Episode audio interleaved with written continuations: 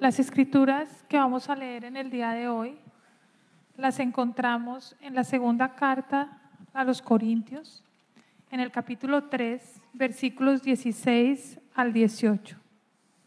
Nuevamente en la segunda carta a los Corintios, capítulo 3, 16 al 18. Y los niños pueden ir con mi Sara, perdón que se me olvidó.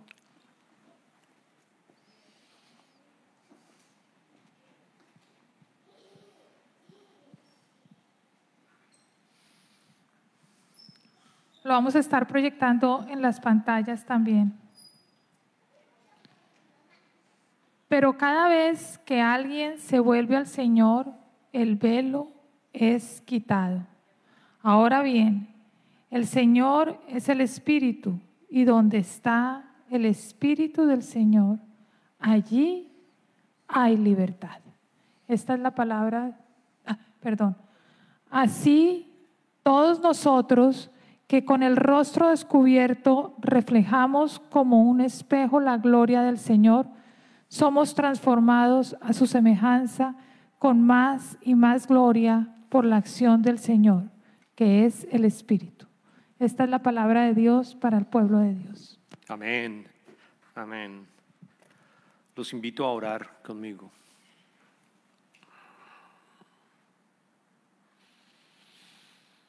Padre, te damos infinitas gracias por un nuevo año, el cual tenemos la oportunidad de vivir hasta cuando tú nos llames, Padre.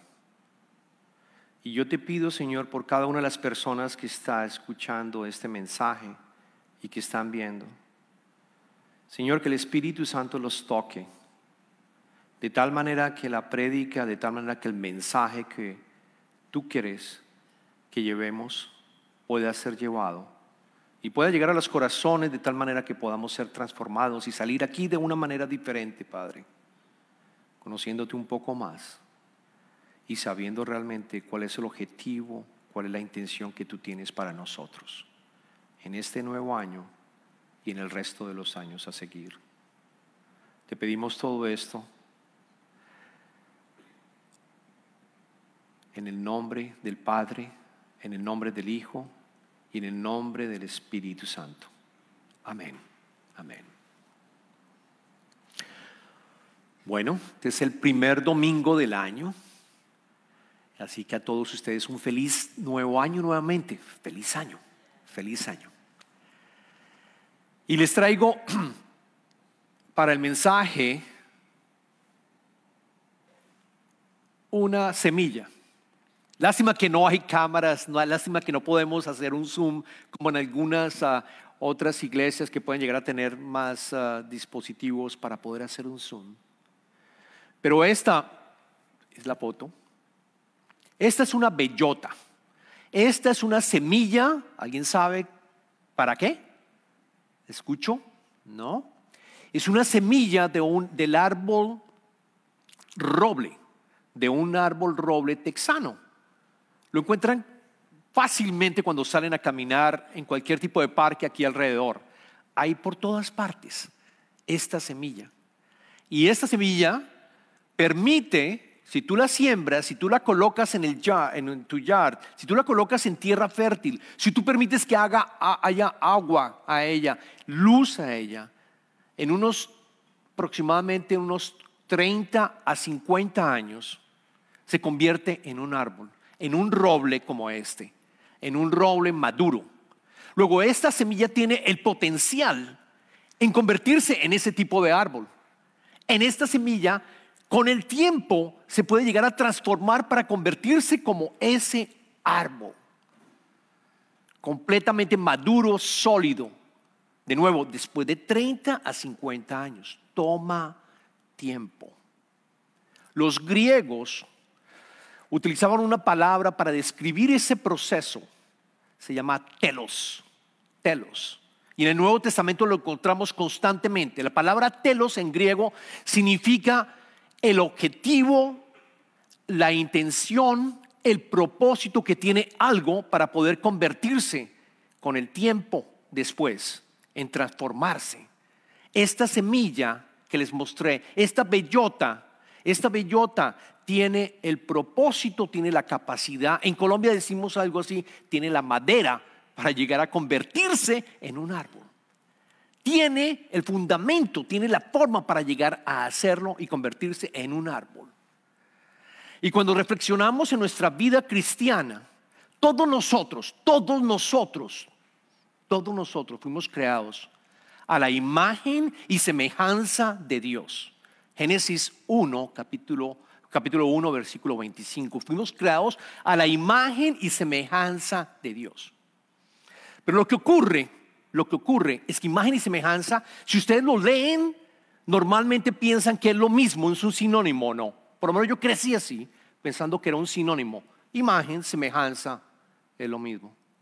Pero no es así. Cuando tú estudias el griego, cuando tú estudias las escrituras, son dos palabras diferentes lo que nos quiere decir el Señor.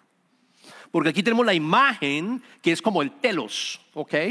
De lo que nosotros somos, tenemos la imagen de Dios, pero la semejanza, la semejanza no la adquirimos así, no, la semejanza la adquirimos con el tiempo, caminando con el Señor de la mano, caminando en comunión de la mano, caminando con la Trinidad, nos convertimos como Dios. Ojo con lo que estoy diciendo, nos convertimos como Dios, no nos convertimos en Dios, nos convertimos como Dios. Hay un proceso de transformación que nosotros llevamos.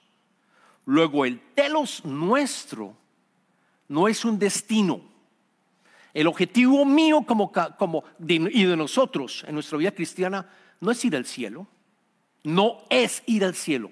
Telos, el objetivo, el propósito, el objetivo, la intención, no es ir al cielo. Y por mucho tiempo en mi caminar cristiano, yo pensaba que ese era el objetivo. Yo pensaba que lo que tenía que hacer era obtener el cielo, vivir eternamente, lo dicen las escrituras. Tengo que hacer todo lo posible para llegar al cielo. No tengo que, debo, debo procurar no cometer pecado. Un pecado fuerte, un pecado que me llegue a robar eh, la posibilidad de ir al cielo. Y así vivía la mayor parte de mi vida. Mi telos era un destino cuando el telos del ser humano y de nosotros es una vida con Dios. Es un proceso de discipulado, es un proceso de transformación. Y gracias al Espíritu Santo que llega a nosotros cuando nosotros interactuamos con las escrituras o con libros clásicos cristianos. Yo me encontré con un libro de Richard Foster, Richard Foster, Dallas Wheeler, todos ellos hablan del proceso de transformación. Es un libro que se llama En arroyos de agua viva. Y ahí una frase que todavía no tengo, lo leí hace casi 14 años aproximadamente. 14, estaba mirando que tenía el año y 14 años. Y lo que dice Richard Foster en ese libro que lo subrayé es, el objetivo de la vida cristiana no es simplemente llevarnos, llevarnos al cielo, sino llevar el cielo a nosotros, llevar el cielo a nosotros. Lo dijo Richard y tiene toda la razón. Bíblicamente, y otros autores lo han dicho. Y las escrituras que vamos a ver lo vamos a, lo vamos a, estudiar. Es traer el cielo a la tierra, lo decimos en el Padre nuestro. Lo oramos en el Padre nuestro. Hágase tu voluntad, así en el cielo como en la tierra. Es traer el cielo a la tierra.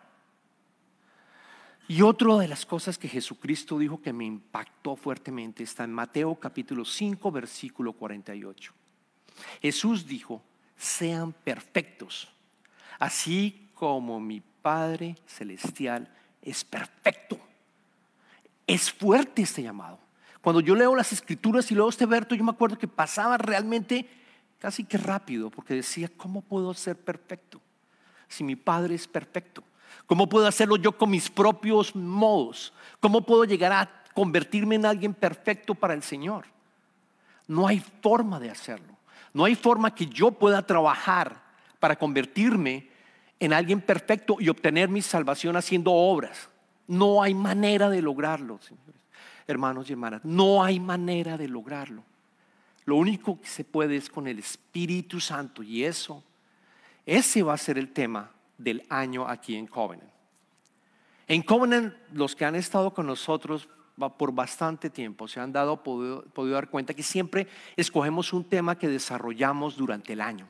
Todas las series que predicamos están basados en ese tema, en un ancla que nos mantiene, eh, digamos, centrados y enfocados. Y todas las enseñanzas, el Espíritu Santo nos va dando las series para poder predicar y enseñar. Y este año fue evidente entre todos los pastores y el grupo de la iglesia que deberíamos hablar de transformación, de discipulado. Y el verso que utilizamos para el tema de este año está precisamente en las escrituras que leímos en el segundo ah, capítulo de la letra Corintios de parte de Pablo, capítulo tercero, versículo 18, que habla en una parte que tenemos el reflejo del espejo. Y aquí la, la gráfica está mostrando el león de Judá. El león de Judá es Jesucristo. Y vamos a estar hablando de transformación durante todo este año. El año pasado el tema era nosotros amamos porque Él nos amó, basado en el primer libro del, Evangelio de Juan. Este año reflejo del espejo. Y utilizan, utilizamos el verso del apóstol Pablo que le dirige a la iglesia de Corinto. ¿Por qué? Porque, porque, porque la iglesia de Corintio tenía problemas. La iglesia de Corintio tenía varios problemas. En su primera carta les dice a ellos que tienen que ser santos, porque había personas inmorales, habían personas que estaban haciendo prácticas eh, em, no sexuales, no, no morales, eh, eh, lo cual le llamó la atención. Y usted lee en esa carta, es, un llamado bíblico a que dejen esos, esos miembros en particular fueran corregidos y efectivamente fueron corregidos después de que Pablo fundó, creó, pero plantó la iglesia de Corinto. Pero después, después volvieron a haber una serie de problemas. Y esos problemas que habían en Corintios en esa época, en el año 55 después de Cristo, él, eh, Pablo la plantó en el año 50, 55 después de Cristo, él empieza a escuchar que hay básicamente falsos profetas. Habían falsos profetas que estaban hablando de algo totalmente diferente de lo que Pablo estaba predicando y los líderes de la iglesia en Corintios estaban predicando. Estaban cuestionando incluso al mismo Pablo de su llamado apostólico. Y lo que querían decirle a todo el pueblo de la iglesia, a todos sus miembros, era que tenían que seguir con el antiguo pacto y no el nuevo pacto del cual estaba hablando Pablo, sino el antiguo pacto. Tenían que seguir haciendo los sacrificios, tenían que seguir ah, llevando a cabo ah, los diferentes rituales eh, para lograr tener una comunicación con Dios. El antiguo pacto, el antiguo pacto que creó, que dejó Dios a través de, de Moisés, era un pacto realmente de obediencia. Era, si tú obedeces, Dios va a estar contigo y te responde. Si tú no obedeces, va a haber castigo. No había transformación. No había transformación en el antiguo pacto. Eso está en los primeros cinco libros de la Biblia, escrito absolutamente todas las reglas y lo que tenían que seguir de una u otra manera. No había transformación en el antiguo pacto. Y Pablo les dice en esta carta, no, ustedes están viviendo en el antiguo pacto. Ustedes están tratando de hacer las cosas por propio medio de lograr la, perfección y lograr estar con el Señor y la gloria del Señor y la presencia del Señor. Ese cerrado, nunca lo vas a lograr. ¿Por qué? Él dice Pablo, porque la presencia del Señor va a ser temporal. Tú haces, tú obedeces, si pecas, tienes que sacrificar un animal y cubrir con sangre ese pecado y vuelves a estar en la presencia del Señor, pero se va desvaneciendo la presencia del Señor hasta cuando vuelves a pecar desafortunadamente y tienes que traer otra vez, volver otra vez al sacerdote a hacer otro sacrificio.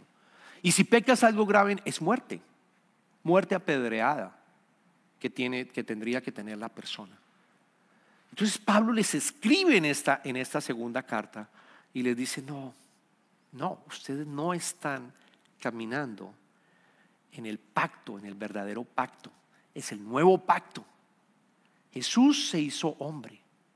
Dios se hizo hombre en Jesús y, y se sacrificó para el pecado de todos nosotros. Ese es el nuevo pacto. La sangre de Jesucristo es el nuevo pacto. de tal manera que nosotros podemos volver a nacer, de tal manera que nosotros podemos tener el Espíritu Santo en nosotros y no tener mancha del Señor. No necesitamos volver a hacer sacrificios de animales, no necesitamos volver a hacer penitencias, sino arrepentirnos, que fue lo que dijo Jesucristo. Arrepiéntete, que el reino de Dios está cerca. Arrepiénteme significa, arrepentir es cambiar de la manera que estás pensando, cambiar de la manera que tú estás actuando y volver otra vez a colocar tu mirada en Dios. Y volver otra vez a colocar tu mirada particularmente en Jesucristo. En Jesucristo porque Él quiere transformarnos a través del Espíritu. A través del Espíritu Santo. Es por esto que Pablo en, estos, mm, en, esta, en esta carta les recuerda, les recuerda que estaban caminando ah, e, en el Antiguo Testamento. Y Pablo también lo dice, Pablo también lo dice en el, en el libro de Romanos capítulo 3, versículo 20. Porque nos podemos preguntar entonces, ¿para qué era la ley? ¿Para qué Dios dejó la ley a Moisés para que se la diera al pueblo de Israel? Y aquí claramente lo dice Pablo en el, en el libro de Romanos.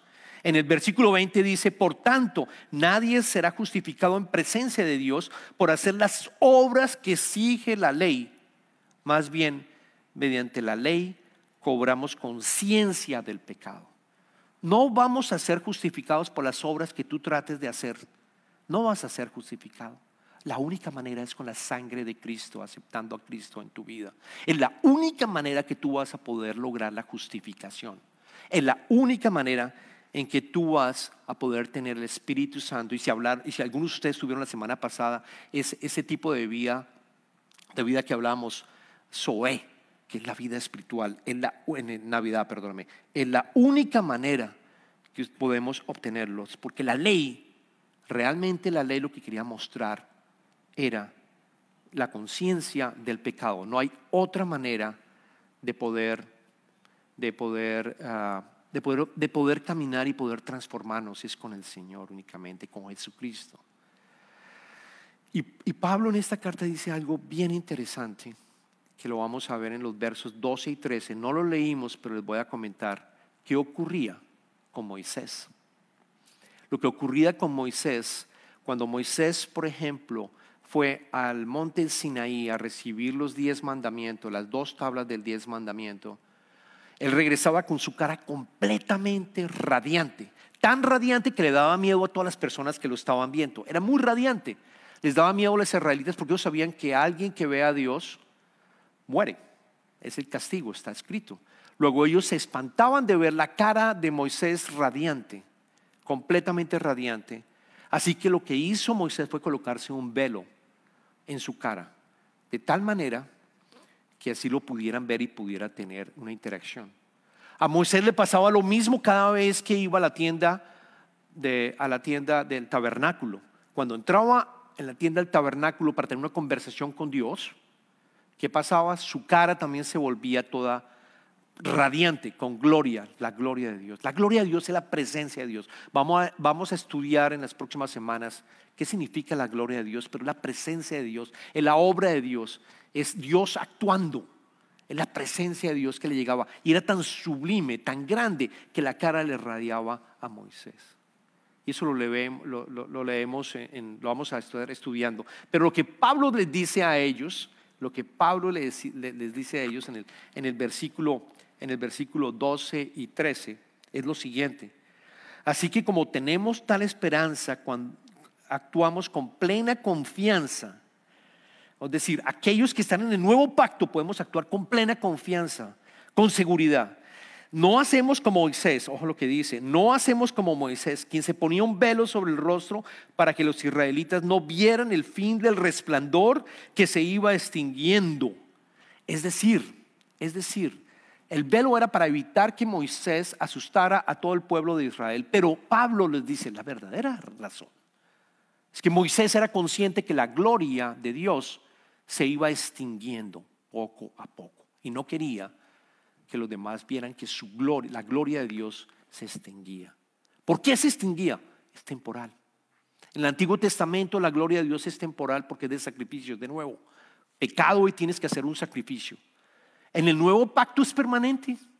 En el nuevo pacto la gloria de Dios es permanente. Tú tienes la gloria de Dios y la capacidad de reflejar la gloria de Dios en tu vida. Pero para eso, como esta bellota, requerimos una transformación. Porque si nosotros no permitimos que el Espíritu Santo trabaje sobre ella, en esta bellota, si no permitimos que le llegue el agua, la luz, que se alimente, nunca va a llegar a ser el telos que debería ser. ¿Cuál es el telos? El propósito. Eh, eh, el, propósito, la, la, posibilidad de ser un árbol, un árbol, un roble, un roble fuerte. Igual nos ocurre a nosotros, igual nos ocurre a nosotros nosotros debemos entrar en un proceso de transformación, de tal manera que podamos darle, radiar, perdón, reflejar la gloria de Dios a los demás. Llegar a ser como Dios, en realidad llegar a ser como Jesucristo aquí en la tierra. Y así vamos a poder ir siendo perfectos. Toma tiempo, no es inmediato. Y en el año vamos a estudiar varias formas de, lograrlo a través de, los procesos de discipulado y transformación. Pablo dice después en el verso 16 y 17, continuemos mirándolo, en 16 y 17, cada vez, pero cada vez que alguien se vuelve al Señor, el velo es quitado. Ahora bien, el Señor es el Espíritu y donde está el Espíritu del Señor, allí hay libertad. Allí hay libertad. Luego, cada vez que nosotros caminamos, somos conscientes que estamos en el nuevo pacto, somos conscientes que estamos, no necesitamos el velo, no lo necesitamos. Yo lo tenía y recuerdo en mi caminar cristiano, como les decía. Yo me tapaba el velo porque yo estaba diciéndome a mí mismo y mintiéndome a mí mismo que todo estaba ok. Y todo estaba ok. Cuando en realidad no estaba ok. Vivía en pecado y trataba de manejar el pecado en mi vida pero había un velo constantemente, mi falso. Yo creo un falso ser. Y todos nosotros, desafortunadamente, tenemos ese velo cuando nacemos. Tenemos la imagen de Dios, pero no estamos todavía radiando la semejanza de Dios. Cristo como nosotros, la versión de Cristo que tiene para cada uno de nosotros. Con Cristo el velo se va. Cuando Jesucristo muere, la cortina del templo se rompe y tenemos acceso directamente al Padre. Tenemos acceso directamente al Padre, no tenemos que andar con velos cubriéndonos. Podemos, no, no debemos sentir vergüenza porque Él nos recibe como estamos. Tal como te quita el velo, tal como estás con tus pecados, te recibe, te acepta y te empieza a transformar. Cuando tú le pides que te ayude y que entre en tu espíritu en este proceso de transformación. Por eso el versículo para todo el tema del año es el 18. Así todos, noten lo que dice, así todos nosotros, está hablando la palabra todos, no solamente Moisés, en el Antiguo Testamento era Moisés, en el Nuevo Testamento todos nosotros, que con el rostro descubierto podemos quitarnos el velo, reflejamos como en un espejo la gloria del Señor, somos transformados a su semejanza con más y más gloria por la acción del Señor que es el Espíritu. Precioso. Somos transformados, el velo es eliminado y noten que dice más y más gloria. Yo te pregunto, probablemente tú has ido bastante a los servicios, has estado en la iglesia mucho tiempo, probablemente has estado también tomando muchos cursos bíblicos. Y de pronto tú te preguntas, ¿yo me he transformado realmente? Yo me he transformado, ha habido transformación, he pecado menos, no lo sé. Deberías hacer un análisis, pero lo que yo sí te puedo decir es que la transformación es posible. Porque ahí voy a decirlo muy rápidamente, lo vamos a mirar durante el año. Hay dos fases que deben haber. Hay una fase de transformación que se llama información. Y hay una fase que se llama interacción. Dos fases. Número uno, número dos información y transformación. Y de pronto muchos de nosotros nos quedamos en información. Empezamos a recibir información con cursos bíblicos que es muy lindo y son necesarios. El uno, el segundo se requiere, perdón, el primero requiere, se requiere para pasar al segundo. Necesitamos información de Dios. Si yo quiero ser como Dios, si yo estoy llamado como esta bellota a tener la imagen de Dios, yo tengo que saber cómo es Dios. Yo tengo que saber cómo es Dios, porque si no, ¿cómo voy a ser Dios? ¿O no? Tengo que saber, tengo que conocerlo. Esa es la información. Por eso los cursos bíblicos son importantísimos. Por eso estudiar la palabra es importantísima. Por eso tenemos en esta iglesia y queremos que por favor participen en los estudios bíblicos de mujeres en el libro de Isaías. Vamos a arrancar. El libro de Juan lo estamos estudiando hace ya varios meses. Y es triste ver que no todos nosotros vamos a alimentarnos para entender cómo es Dios, porque esa es la capacidad, ese es mi telos. Yo puedo ser como Dios, no ser Dios, puedo ser como Dios, pero yo necesito información, yo necesito saber cómo es Dios.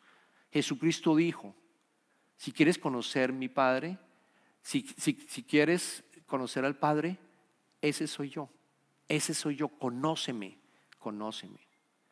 Nosotros somos hijos de Dios, no sé, todos tenemos hijos. Y yo les aseguro que tu hijo hace lo mismo que tú probablemente en la mañana tiene las mismas maneras que, que tú probablemente tienes, probablemente te trata de tomar un café cuando, cuando es pequeño el niño, trata de semejarse al papá en todo lo que hace. Se pone los mismos zapatos grandes o no. O la niña se pone los mismos zapatos de, de la mamá. Trata de ser lo mismo que el padre. Tenemos esa imagen y eso es lo que necesitamos pasar de información a interacción. Porque cuando pasas a interacción, que es el siguiente paso, vas a tener tres cosas. Vas a interactuar con Dios, idealmente con Dios. Vas a interactuar con los demás y vas a interactuar contigo mismo. Jesús en el Sermón del Monte, yo les mencioné sobre el Sermón del Monte al principio cuando dijo, sean perfectos porque mi Padre es perfecto. En el mismo sermón, más adelante, él dice, cuando oren. Oren. Es mi interacción con el Padre. Luego, fuera de aprender de Él, yo debo orar al Padre en silencio, continuamente, continuamente. Él está presente, es tu espíritu, orar. También Jesucristo dijo de otra disciplina espiritual, también fuera de orar, dijo una segunda, que fue cuando den a los pobres, interactuar con los demás, interactuar con el resto, con otras personas, servir.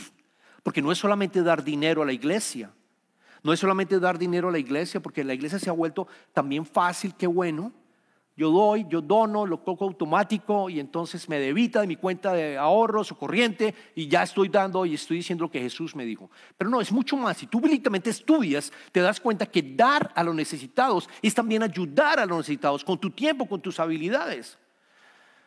Es también dar. Esa es la otra disciplina espiritual que, que Jesucristo nos dejó. Tres tres disciplinas espirituales. Orar, mi comunicación, interactúo con Dios, interactúo con los demás sirviendo. Y hay múltiples oportunidades que tenemos aquí en Covenant. Tenemos team cada vez al mes. Una vez al mes servimos. Yo siempre estoy yendo, siempre, el primer martes es de Covenant. Yo los invito a que podamos hacer, los que puedan hacer y, sacar un poco de su trabajo un tiempo. O, o con Next Steps, que nació, con Next Steps nació como una organización para ayudar al inmigrante. Porque Dios nos puso en el corazón a esta iglesia que ayuden a los demás. es llamado exactamente exactamente lo que Jesucristo dijo. Y qué mejor que enseñar, por ejemplo, inglés a las personas que no saben inglés o español a los americanos que quieren aprender español. Servir la segunda. Y la tercera que Jesucristo dijo fue ayunar, ayunar. Y cuando yo ayuno, yo interactúo conmigo mismo porque yo me conozco, me empiezo a conocer. Empiezo a conocer cuáles son, cómo mi cuerpo a veces me maneja. Cuando tú ayunas, te vas a dar cuenta cómo tu cuerpo te maneja, lidera tu vida. Y deberías ser lo contrario. Deberías ofrecer una mañana de ayuno, por ejemplo. No voy a desayunar sino hasta el muerte, o todo el día, dependiendo de tus condiciones físicas. Pero de tal manera que interactúes con tu cuerpo y tú te vas conociendo a ti mismo. En Covenant estamos empezando a ayunar los días sábados primero del mes. muy poco tiempo, por ahora 8 o 9 de la mañana, pero la invitación por supuesto es a, a ayunar con comida lo que tú puedas llegar a ayunar. Luego estas tres interacciones es como una silla de tres ah, patas, eh, eh, en, donde, en donde Jesucristo está diciendo, interactúa conmigo orando, interactúa con los demás sirviendo y dando también tus ofrendas de lo que yo te estoy dando. Y la tercera, interactúa contigo mismo haciendo un fasting, haciendo un ayuno, quizás de comida o quizás de social media. Porque no haces un fasting de social media, de ayuno de social media. Hoy no voy a ver social media, no voy a ver mi teléfono a menos que haya una llamada y le quitas el, mute y, y lo vas a hacer. Y vas a orarlo, vas a orar, vas a dedicar ese tiempo que estás liberando para estar con Él. No son disciplinas espirituales para llegar a ser completamente el mejor en esas prácticas. Ese no es el objetivo. Y si hay una emergencia en tu casa, por supuesto, no vas a estar orando o tratando de hacer fasting, o de pronto invita a alguien a comer, entonces no porque estoy haciendo fasting, no, eso no es lo que el Señor dice. El Señor dice es una regla de vida, un rule of life, para que tú puedas empezar a llevar a cabo este proceso de transformación. Esto es lo que vamos a estar desarrollando durante todo el año. La gran, la gran, la gran promesa Así cuando nos transformamos en tiempo, como dice el mismo Pablo en Romanos capítulo 8, versículo 28 al 29. Ahora bien, sabemos que Dios dispone todas las cosas para el bien de quienes lo aman, los que han sido llamados de acuerdo con su propósito, porque a los que Dios conoció de antemano, también los predestinó a ser transformados según la imagen de su Hijo, para que Él sea el primogénito entre muchos hermanos. Y saben que aquí lo dice claramente, han sido llamados de acuerdo con su propósito. Esa es la palabra que les he hablado. Dios. Dios, el propósito de Dios es hacer un nuevo cielo y una nueva tierra. Y Él está llamándolos, llamándonos a nosotros a que hagamos ser partícipes de ese proceso. Seamos partners, seamos socios de Dios, creando este nuevo cielo y esta nueva tierra. Oremos.